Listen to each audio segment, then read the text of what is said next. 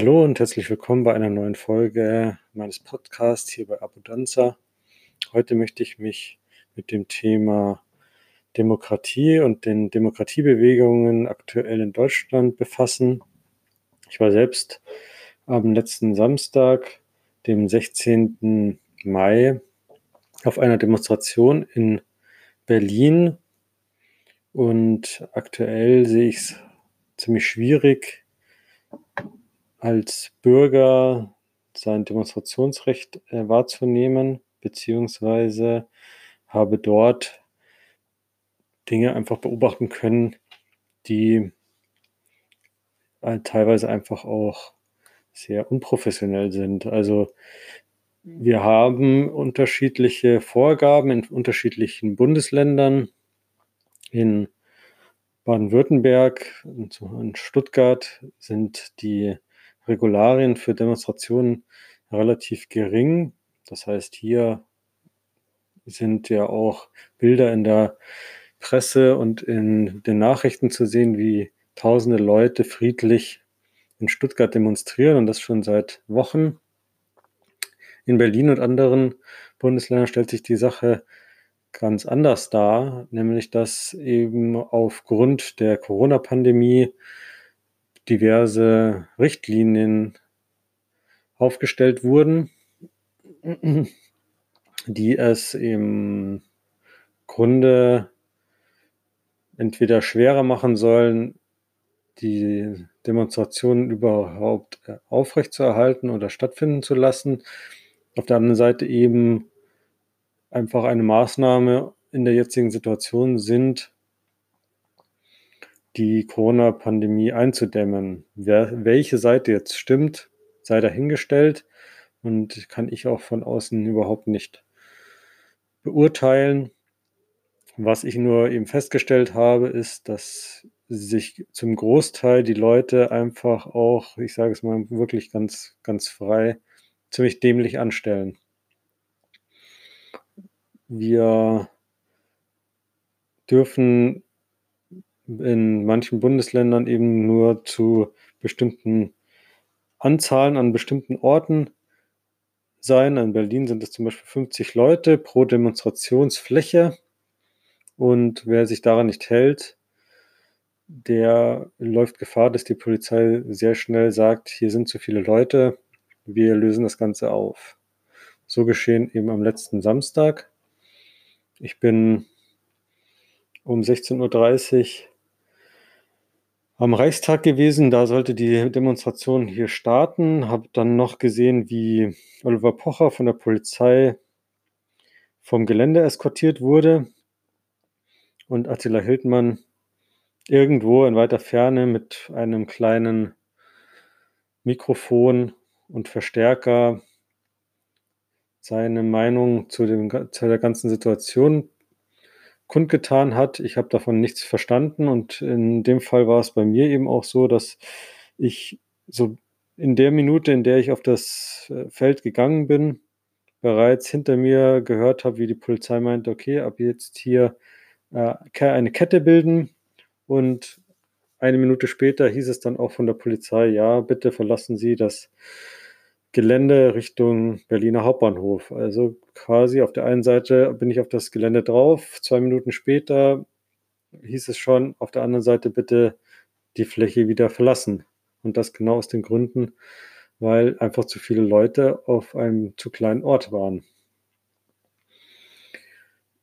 Das heißt, wenn wir in Zukunft unsere Demonstrationsrechte wirklich auch in Anspruch nehmen wollen, in der jetzigen Situation gibt es Bedingungen, Vorgaben, an die wir uns strikt halten sollten, weil ansonsten können wir es uns auch sparen, einfach zu sagen, ja, wir treffen uns da und dort, ist in manchen Städten einfach aktuell überhaupt nicht möglich. So.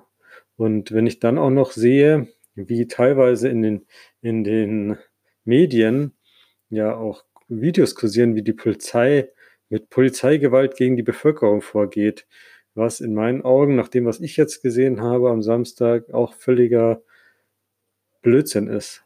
Weil ich habe live gesehen, nachdem wir alle von dem Gelände ähm, runter sind, wie sich die Polizei eben in einer, in einer Reihe am Ende aufgestellt hat und niemanden mehr auf das Gelände lassen wollte.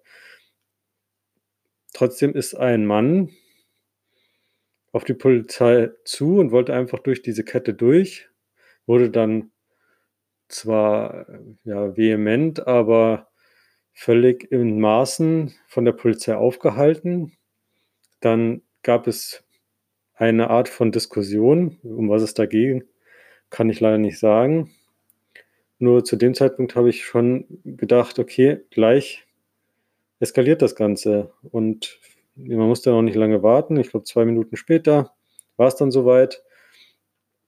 Der Mann wollte trotzdem einfach durchbrechen, ohne diskutieren und wurde dann von der Polizei am Boden fixiert äh, und schlussendlich abgeführt.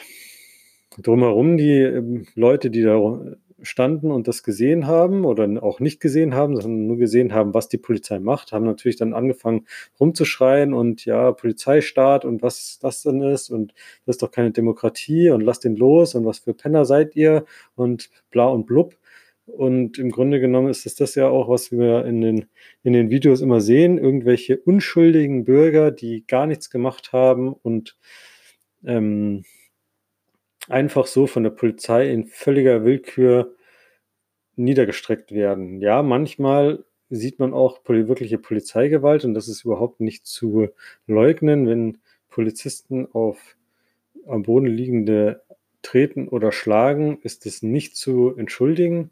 Aber wie es dazu kommt, also die ursprüngliche Situation, ist äh, in vielen Fällen wahrscheinlich einfach auch schlichte Blödheit. Vor allem die Polizisten haben heutzutage ja auch Kameras und werden kontrolliert. Und ähm, ich kann mir nicht vorstellen, dass da in jedem Fall das einfach völlige Willkür ist und einer einfach losrennt und wahllos Leute niederknüppelt.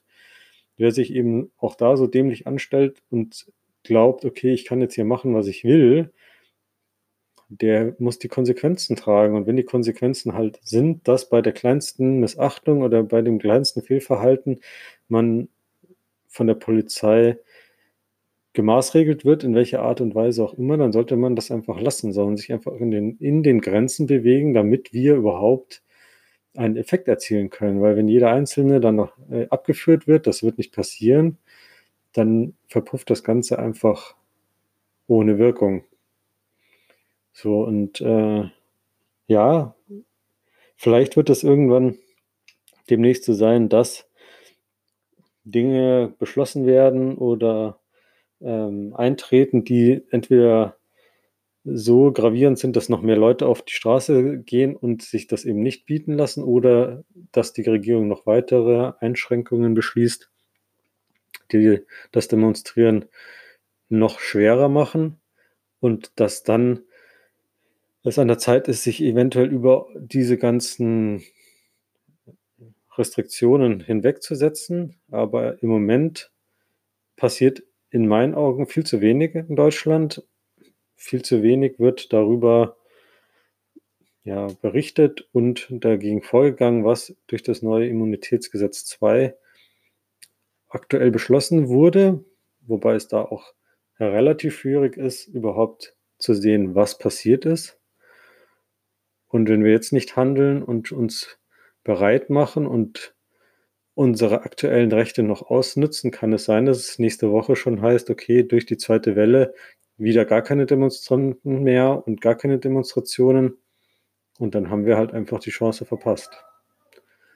Bin gespannt, wie sich das Ganze in der nächsten Zeit entwickeln wird. Ich versuche meinen Teil dabei zu beizutragen, die Leute zu mobilisieren und hier auch etwas Organisation in die ganze Geschichte zu bringen und hoffe, dass ich auch bald hier mit den diversen Maßnahmen erfolgreich bin.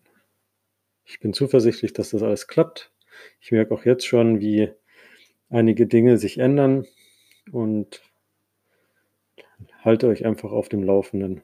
Ich hoffe, ihr selbst Macht euch euer eigenes Bild von der aktuellen Situation. Lasst euch von Verschwörungstheorien nicht den Kopf verdrehen und tut das, was ihr in eurem Rahmen für richtig und notwendig haltet. Ich hoffe, euch in der nächsten Folge wiederzuhören und bis dahin Kopf hoch und alles Gute.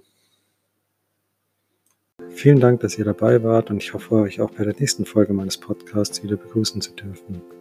Bis dahin, alles Gute.